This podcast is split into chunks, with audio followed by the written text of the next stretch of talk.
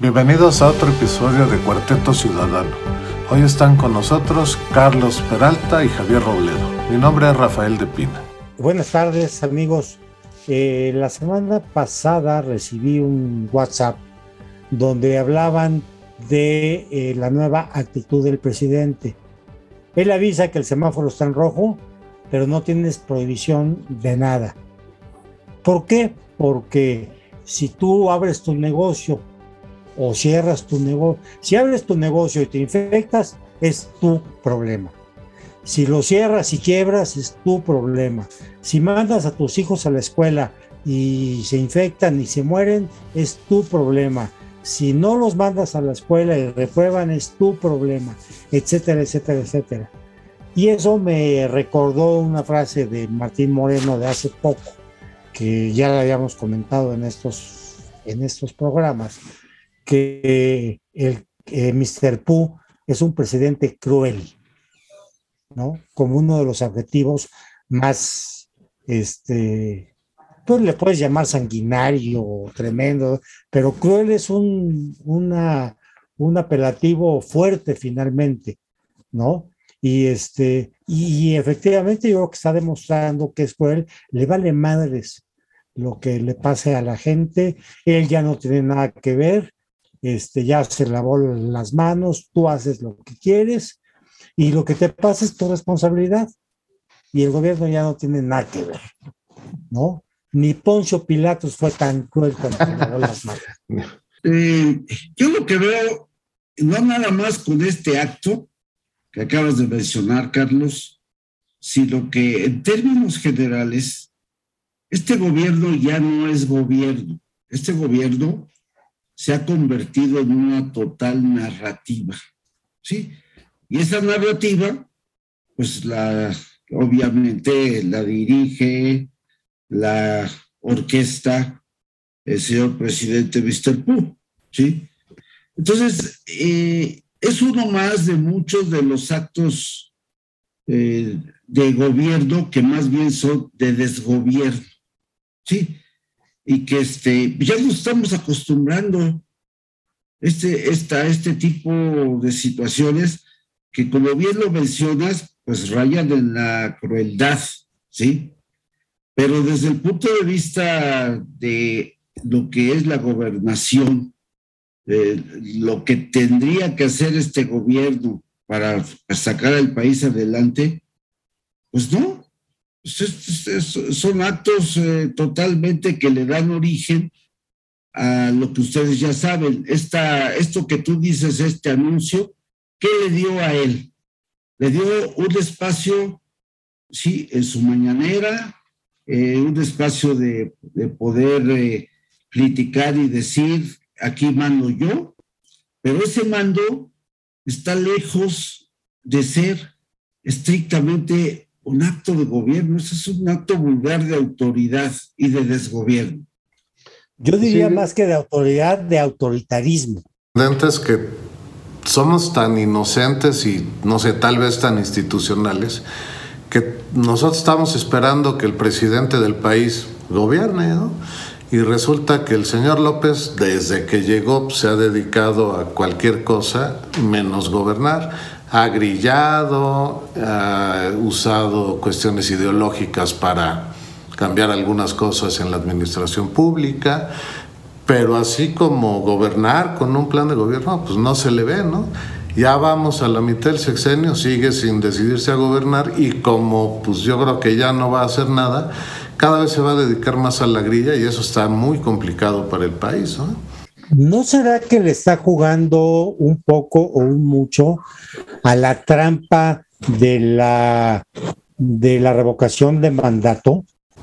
E, es muy sorprendente la cantidad de gente que ves en las redes sociales, ahora que nosotros mismos andamos muy activos en redes como TikTok o haciendo podcasts, aparte de los videos de YouTube, nos ha llegado una cantidad enorme de comentarios al TikTok de Cuartet Ciudadano, donde nos tratan de convencer de que estamos mal. Nunca te presentan ningún argumento, pero hay quien abiertamente pide que se reelija López Obrador. O sea, no, no es una cuestión que esté oculta. Hay un movimiento pues, provocado seguramente por él, aunque indirectamente, que está buscando que se reelija, porque imagínate ese pobre país sin la guía del prócer Mr. Pooh. Ahora, yo en ese sentido no sé, la, verdad, porque no entiendo el alcance de la cuestión de, de la revocación, ese uno, tengo dudas que sea legal. Es anticonstitucional, aunque está en la Constitución. Esa es una contradicción que nuestra bendita Corte, Suprema Corte de Justicia de la Nación tendrá que ver. El artículo 86 de la Constitución dice que el presidente solo puede renunciar por causa grave. Y yo no sé que uh, el resultado de una votación eh, diga de una votación que no es electoral diga que no lo queremos, si eso es una razón grave para renunciar, ¿no? Entonces es, es un absurdo. Al presidente no se le puede destituir como tal. Él tendría que renunciar por razón grave y no creo que la revocación del mandato califique como eso. Eso acredita además que la revocación es una trampa. Por lo pronto le va a dar pretexto para que durante los próximos ocho meses, ¿cuántos faltan para la revocación? ¿Ocho meses? Se dedique a grillar y, no a gobernar. Simplemente se dedica a atacar a los periodistas, a los ciudadanos que no lo queremos. Y no lo queremos no porque sea observador, no lo queremos porque sus políticas son equivocadas, no lo queremos porque son él y su grupo una bola de corruptos tan malos como los anteriores no es un tema personal. A mí sí me cae mal, personalmente siempre me ha caído muy mal, me cae gordo, es un mamón y lo ha sido desde hace 25 años. Es, es un cuate muy antipático. Pero eso no tiene nada que ver con mi oposición a sus políticas que están llevando a esta nación a tener problemas muy serios económicos a futuro. Hace una semana, en mis comentarios, ustedes recuerdan, hice notar esto que está pasando, que nos preparáramos, porque de aquí hasta la famosa revocación, pues nos íbamos a entretener mucho, porque precisamente es, e, ese va a ser ahora su narrativa. Y más ahora, aprovecho para tocar otro tema colateral, eh, porque me parece significativo, que si ustedes observan, esta última semana eh, tuvo pues lo que se podía llamar algunas eh, derrotas o algunas eh, que dan marcha atrás a sus ansias de poder, ¿no? Y me refiero a lo que pasó estrictamente ahorita con el Poder Judicial. ¿Sí? si ustedes este, observaron, ya el ministro Saldívar reculó y dijo que ya, no va. ¿sí? Ya a este, al, presidente del tribunal, también, como sea, con, trabajos, pero va para atrás. Y esos eran dos de sus baluartes para influir en el Poder Judicial, ¿sí? Y lo que es más, todavía esta misma semana también el, el famoso juez Fierro, el que este, paró eh, el que amparó a muchas de las empresas contra la, la reforma que quería hacer este, eléctrica, pues también ya dictaminó que, es anticonstitucional y las este, vetó definitivamente. Lo cual, claro, todavía falta la Suprema Corte, pero son como sea, como yo lo veo, son una especie de derrotas morales. Eh, aunque le queda todavía sus ataques al INE, pero bueno, el INE también en la última encuesta salió, yo diría, bien Muy fortalecido. Sí, sí, bien librado. Entonces, yo creo que todo eso son pequeños obstáculos que ya le salieron en el camino y que este, seguramente ahorita tendrá que, digamos, que tener una contraofensiva en ese sentido, pero eh, nos va a entretener, ¿sí? A, cambio de eso, eh, de hoy en adelante se va a estar hablando todos estos meses de precisamente la revocación del mandato. Ah, y, con respecto a lo que decías, Carlos, tengo entendido que inclusive ahorita está molesto con los diputados porque no habían este, incluido en, en su agenda precisamente las modificaciones a las leyes que tiene que hacer, en este caso el legislativo, para poder precisamente llevar a cabo esta eh, consulta de la revocación. Lo malo de las redes sociales es que no ponen fecha de los eventos. Me acaba de, de, llegar un video de una diputada de Morena, pero no sé si sea de ayer, de hace un año o de cuánto tiempo, donde dice, ¿quién de los diputados quiere ser presidente? Porque no en México no tiene eh, presidente. Y empieza a nombrar a diferentes diputados. Dice, usted ese señor eh, fulano y señor diputado. Dice, porque la desgracia de este país es que estamos navegando sin presidente. ¿Cuándo lo dijo? No lo sé. Igual y, si era una diputada de Morena. Sí, pero igual no era de este sexenio porque no sabes a qué presidente habla, ¿no? No sé, nunca, nunca. Entonces luego te mandan ese, cosas que es muy difícil contextualizar, ¿no? De cuándo fue, de cómo fue. Fíjate que yo le he puesto, yo le he puesto fecha a algunas de las cosas que publicamos y mis asesores de redes sociales eh, que amablemente me ayudan de a gratis, este, me regañan, no, no le puedes poner porque entonces el contenido se caduca. Yo, bueno, pero hay contenido que debiera tener al menos el contexto de la fecha para entender de qué está uno hablando, ¿no? Y esto que tú plantas, pues es el caso, ¿no? no es igual una diputada en, no sé, a mediados de 2018 echándole bronca Peña que una diputada hace una semana echándole bronca a Mr. Pooh, ¿no? Y lo que pasa es que no sabes, ¿no? Cuándo fue, que, en qué contexto lo dijo, porque no lo enmarcan. Es, como se, anunciaron hoy la renuncia de la señora Guevara. Pero por razones, por razones eh, fisiológicamente imposibles. Exactamente, no. Bueno, anatómicas, pues. ya hablando en serio, eh, Macario Esquetino lo ha dicho varias veces y yo cada vez creo que tiene más razón.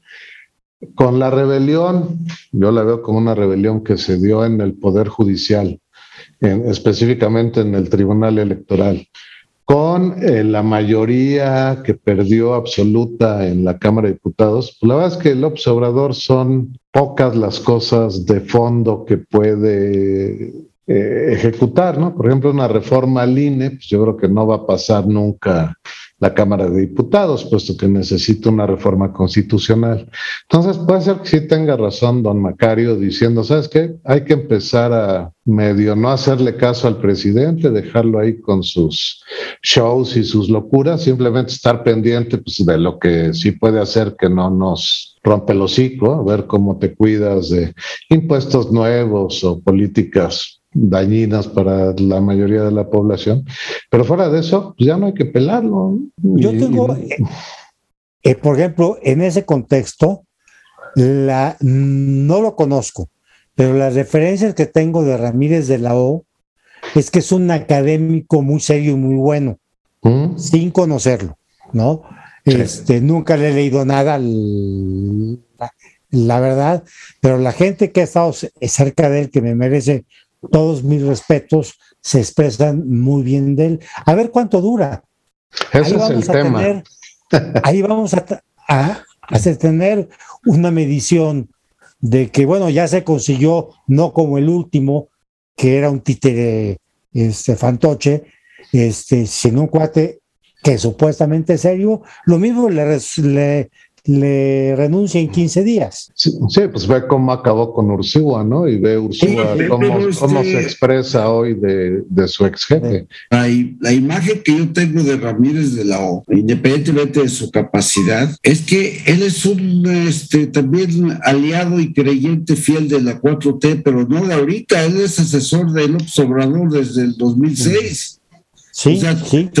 De todas las noticias que aparecen, aparecen como una de las gentes más cercanas de campaña de, desde, sí, entonces, no sé, yo tengo mis dudas que después de la experiencia con Ursúa, con Herrera, con todos ellos, ahorita de la O llegara con otra bandera y que el, si no se le pusiera el brinco a, a Mr. Pooh o que, que, le jugara las contras. Yo, yo creo que va a ser eh, simplemente que al, un tipo Herrera, tipo Herrera de que, ¿sabes qué? Yo, yo soy López Obradorista y yo te cuido lo que yo pueda, etcétera, y si no me haces caso, pues es tu problema, ¿no? Yo, yo no lo veo como una gente que pueda, eh, vaya, que, que, que, esté sujeto a ese tipo de cosas. Yo creo que él puede aguantar todo el sexenio, si son ciertos, porque yo tampoco yo no lo conozco, si son ciertos todo lo que se habla de él, pues es, es una de las gentes más cercanas de, de López Obrador. Pero ¿por qué no llegó desde el principio? Esa es la gran pregunta. Yo coincido contigo, pero ¿por qué no llegó desde el principio? Y yo, yo creo que lo llamaron ya de, de última y le digo, ahora, si es cierto, sí puede ser un cuatroteísta de hueso colorado, pero si es congruente con su manera de, ser y es honesto con su forma de pensar y lo obligan a hacer pendejada y media, no sé si se las aviente. Yo no creo que nadie pueda hacer nada en la Secretaría de Hacienda sin enfrentarse al López Obrador seriamente, porque López Obrador tiene un solo objetivo muy claro, hacer lo que él quiera. ¿No? Gastar sí. en lo que él quiera, financiar sus programas sociales que son tan malos que ya Coneval nos dijo que los programas sociales de sexenios anteriores llegaban a más personas y generaban mayores beneficios. ¿no? Entonces, eh, convencer al Obrador de que esa política, especialmente la de gasto excesivo en las obras que no aparentan tener un, una justificación financiera de largo plazo, eh, yo no veo que vaya a suceder. Y no creo que Ramírez de Leo sea tan inocente con esa formación académica que tiene para haber dicho, ay, no, yo convenzo a este cuate y se va a hacer lo que yo digo y vamos a poner la economía de este país como debería estar. No lo veo. No, claro que no, pero miren, les voy a dar mi, mi opinión. Pues, digo, yo no soy experto economista desde su punto de vista, pero la señal que mandaron por las primeras renuncias, la de Ursúa y después de, de Romo que se desapareció y después de Jiménez Espriu, es que yo creo que eh, aquí nuestro amigo Mr. Pooh les hizo creer a todos ellos que la industria privada, vaya, el, este, la parte capitalista, por decirlo así, no la iba a deshacer, que iba a prevalecer un, muchas de, la, de las mismas condiciones. Y cuando ellos se dieron cuenta de que, ¿no? Y una de las primeras señales fue el aeropuerto, ¿ustedes recuerdan? El mismo Jiménez Espriu le dijo a la prensa que no, que, que el, el, no se iba a cancelar. No se iba a cancelar, etcétera. Eh, poco a poco fueron desapareciendo cuando López Obrador, pues este, simplemente empezó a, a ejercer lo que realmente pensaba él, ¿sí? Y se, ¿qué hizo? Pues se tuvo que deshacer de esas gentes.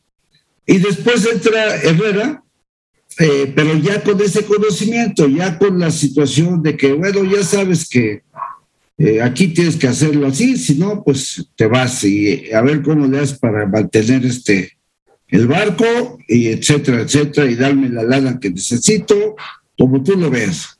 Sí, es, es, y, y, de hecho, Herrera, pues este, estrictamente nos digamos, no está fuera de la jugada.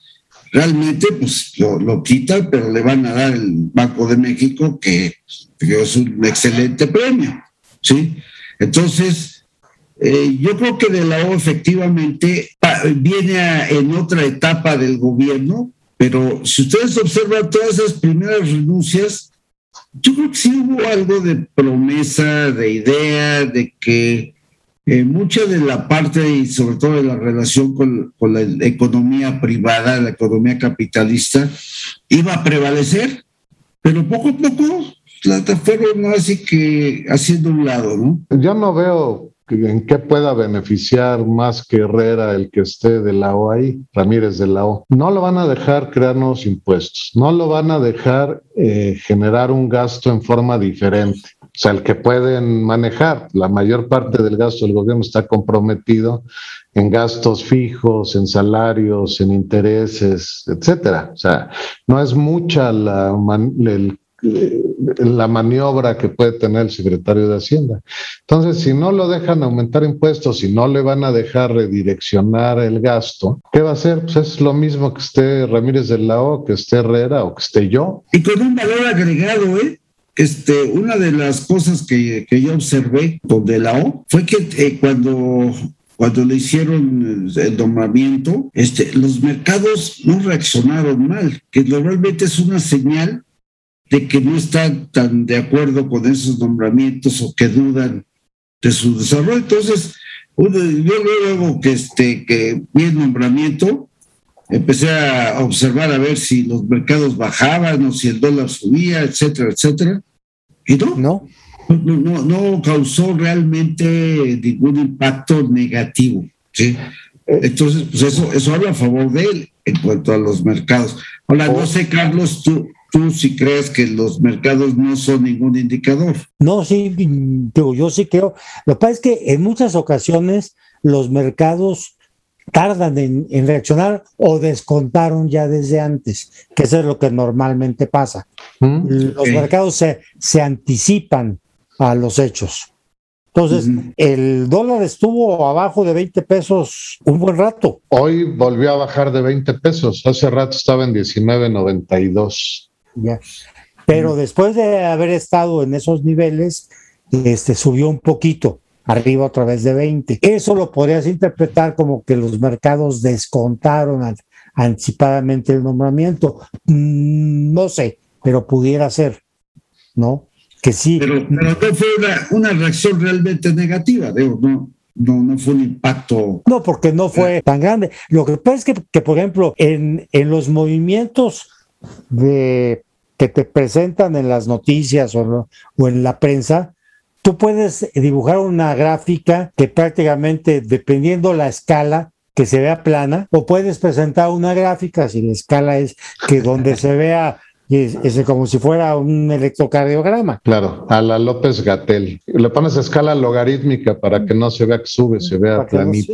el tamaño de la escala te hace ver que la, que la curva está plana o que ya se aplanó o que, la economía va muy bien. Sí, sí, pero, pero sí, en términos de los mercados, una, un eh, ese movimiento de pérdida de 10, 15, 20 centavos es importante. Pues esperemos, hay, hay, que, hay que ver qué, qué viene con este amigo. Ahorita vamos a ver, eh, va a haber señales importantes el mes que entra con el presupuesto. Pues sí, pero te digo, no tienen mucho margen de maniobra, o sea, no le pueden cambiar gran cosa. Si no le quitan dinero a las tres obras faraónicas de Mr. Pooh, no hay mucho más dinero que puedas mover de un lado a otro. No, va a cancelar las pensiones de los adultos mayores, ni de milagro. es, es, su bandera. No va a cancelar las becas de los ninis. ¿no? No, no va a cancelar el premio este que dan por sembrar árboles, aunque destruyan un bosque para sembrar árboles jóvenes. Esos programas no los va a cancelar, porque esos programas están dirigidos a su base electoral. Entonces, el único margen de maniobra que tiene son las obras faraónicas, Dos Bocas, el tren Maya y el, aeropuerto, eh, como se llame, y no les va a querer quitar dinero porque yo creo que él piensa que esas obras van a ser tan fregonas y van a marcar su sexenio y entonces va a poder quitar la banderita que está en el medio del logo de su gobierno y se va a poder poner él, porque si alguien tiene duda de que ese hueco tiene destino, pues no lo duden. Ahí está diseñado que el prócer moderno de, que acompaña a los históricos ahí, pues es él. Entonces, yo no veo que vaya a cambiar absolutamente nada. Pongan a quien pongan en Hacienda y hagan lo que hagan con el presupuesto. El presupuesto lo van a acomodar sus gatos diputados, a los que les dice que no le cambien ni una coma a una iniciativa de ley, le van a poner el presupuesto como él quiera. Hablando de la crueldad de este señor, me llamó mucho la atención, el sábado hubo, hubo una manifestación de señoras exigiendo que los niños regresaran a clases. Yo quiero ver a esas señoras cuando venga el primer muertito, el primer niño muertito. No necesita morirse, con que se ponga grave uno, va a ser suficiente. No eran seguidores de pues Mr. Pooh. Eso sí me extraña. Digo, los seguidores de Mr. Pooh son como, perdonando a quienes creen en esas cosas, son como los católicos o cualquier otro fanático religioso. Lo que les diga el Papa Francisco, eso es lo que vale. Lo que nos diga el prócer Ganzolopochtli es lo que vale, ¿no? Ahora ya se hizo su pirámide para poder este, eh, decirle a sus masas cosas más convincentemente, ¿no? Supongo que va a salir disfrazado de Moctezuma con un penacho, alguna cosa así hay que esperar. Y además eso va a tener mucho éxito entre sus seguidores que hacen lo que él quiera. Me extraña que haya gente, por más desesperado que estés de haber tenido a tus hijos año y medio encerrado en tu casa contigo, pues que alguien diga que ya que se vayan a la escuela y que pase lo que sea, me extraña. Entre las fotos que llegaron del evento este del sábado, había una, al menos una señora totalmente antipeje. Y, estaba ahí, este, haciendo, dije, ¿qué hace esta señora aquí eh, pidiendo que los niños tienen que, tienen que abrir escuelas? Para mí eso es hacerle eh, el jueguito a Mr. Pooh. Por supuesto, sí, es un poco inexplicable. Sí, inexplicable. O sea, ya no, a lo que me refiero es que, que, en este país cada vez está más difícil entenderlo. Bueno, hay cosas que solo en México pasa, ¿no? Si vieron el tuit este que enseñó el señor presidente de la República, que supuestamente escribió uno de los jueces del Tribunal Superior de, Electoral, donde decía, ojalá que ya se muera este viejo culero o algo así. Lo chistoso del asunto es que nadie preguntó nunca quién era el viejo culero, ¿no? Ajá.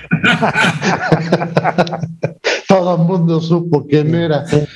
Y esas cosas, la verdad es que sí son, son mágicas en México, ¿no? Y, el viejo culero fue el que hizo famoso el tuit en cadena nacional en una de sus bananeras, ¿no? Es el México mágico. Imagínate vivir en Suiza y perderte estas cosas, Qué aburrición. Qué aburrición. Bueno, pero, pero estamos cayendo en su juego, por eso les decía ya nos convirtió en narrativa todo esto, ¿sí? Y eso, eso, eso que ustedes dicen es, es lo que está logrando. Eh, lo que tú acabas de mencionar, Carlos, de que una ama de casa o quien sea eh, que recae en ese tipo de situaciones, bueno, pues es porque no, no es capaz de analizar cosas de fondo, sino se va con la mera finta y, precisamente si dicen, no, ya los niños a la escuela y todo, órale, ahí van. Eh, en eso nos han convertido en, un país de narrativa ya. Y, como el señor diario habla a todas horas, los medios tienen la obligación de difundirlo porque si no, pues tampoco venden. Y algunos pierden o el registro o la concesión. Si no nos cuidamos, hablo de nosotros los que, queremos analizar más de fondo las cosas, pues sí, pues caemos en, en, el, en el juego precisamente de eso, ¿no? Lo que pasó con la polarización, ¿no? Que es muy fácil caer en el juego y claro que este tienes un país polarizado como a ti te conviene, etcétera, etcétera.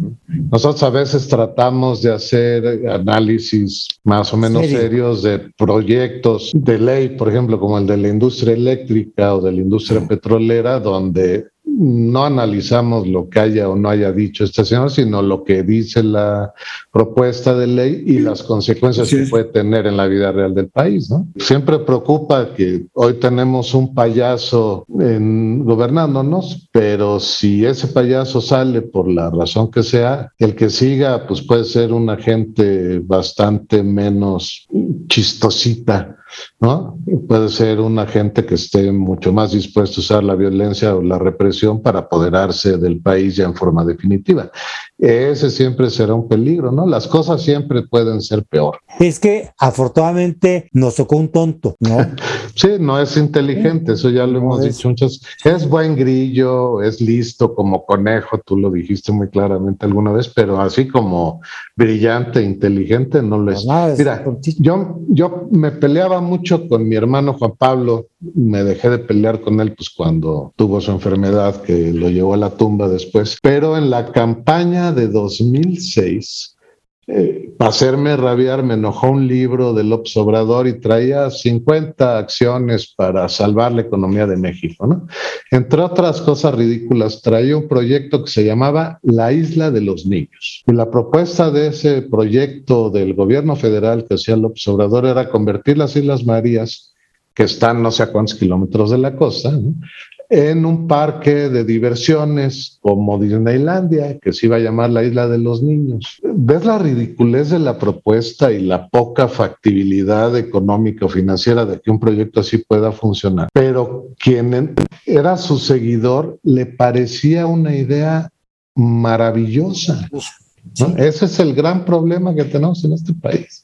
La gente no analiza lo que le están diciendo simplemente porque alguien se los dice, se lo creen, aunque sean cosas ridículas y fácilmente descubribles como mentiras o como fraudes. Ese es nuestro gran problema. Es como un ejemplo claro ahorita. Santa Lucía, ¿cuándo dicen que lo van a inaugurar? Creo que dijeron, como no, que en marzo del próximo año. Sí. Yo, yo te quiero hacer una pregunta. Si a ti te toca irte en un vuelo nacional para ir a ver a tu hija donde vive, Carlitos, Si te toca salir de Santa Lucía, ¿cómo vas a ir a Santa Lucía? ¿Cómo vas a ir a Santa Lucía? O sea, vas a hacer tres horas en tu vehículo particular, vas a pagar 900 pesos en un Uber, que es lo que te cuesta si pones en la aplicación, o te vas a subir a los inseguros transportes públicos, que es lo que dicen algunos ridículos de la 4T que hay que hacer. No existe un plan maestro y hasta donde sabemos, el aeropuerto de Santa Lucía ni siquiera es capaz de absorber la operación actual del Benito Juárez. ¿Por qué estamos gastando dinero ahí? ¿Para qué sirve? Pues solo sirve para que sea el aeropuerto del Obrador, su gran obra. No, yo creo que tiene otra muy clara. Cada peso, cada contrato que asignes es lana que entra a mi bolsa. ¿Tú sabes cómo asignaban los puestos en algún sexenio anterior? Le decían al, candidato, al, candidato a secretario de Comunicaciones y Transportes, por ejemplo, le decía el, el presidente electo, a ver, cabrón, dos y dos, el analítico, ingeniero como yo, llegaba y le decía, mira, si los sumamos son cuatro. Si los restamos son cero, si los multiplicamos son cuatro y si los dividimos son uno, ¿no? Luego llega el siguiente, le dice, oye, dos y dos, pues muy fácil, güey, dos para ti, dos para mí, y ese es el que nombra, ¿no? A mí sí me tocó ver en algunas partes donde la cuota era el primer mes de sueldo, abiertamente. Y eso sucedió en sexenios anteriores y sigue sucediendo en estos. Aunque se den golpes de pecho de que son muy honestos y son diferentes, son exactamente iguales igual de ladrones, y les vale madres el país y les valemos madres los ciudadanos. Solo piensan en el poder y en el dinero que pueden hacer. Lo que no sé si sigue existiendo son, seguramente oyeron el término, los pasillos de los ascensos. Si es un ascenso, pásele al pasillito ahí, este, y ahí nos ponemos a mano, ¿no? Tú abajo, yo arriba, y ahí logras tu ascenso. Ok. Ese es el concepto del, el pasillo de los ascensos. Bueno, y había gente famosa por invitarte a esos pasillos, ¿no? A mí nunca me invitaron, igual por eso no me, no me ascendían nunca. No, eh, eh, lo que pasa es que, que, no tienes buena nalga, por eso no te ah, ah, Yo que no soy católico, bendito sea Dios. a ese respecto. Por eso, también no te... ¿eh? Eso también sí. O sea, me, faltaba físico para destacar en la administración pública. Y te sobraba algo. Si te ha gustado la información y el contenido de este programa, te agradeceremos que te suscribas a nuestro canal. También te recomendamos que escuches nuestro podcast. Hasta la próxima.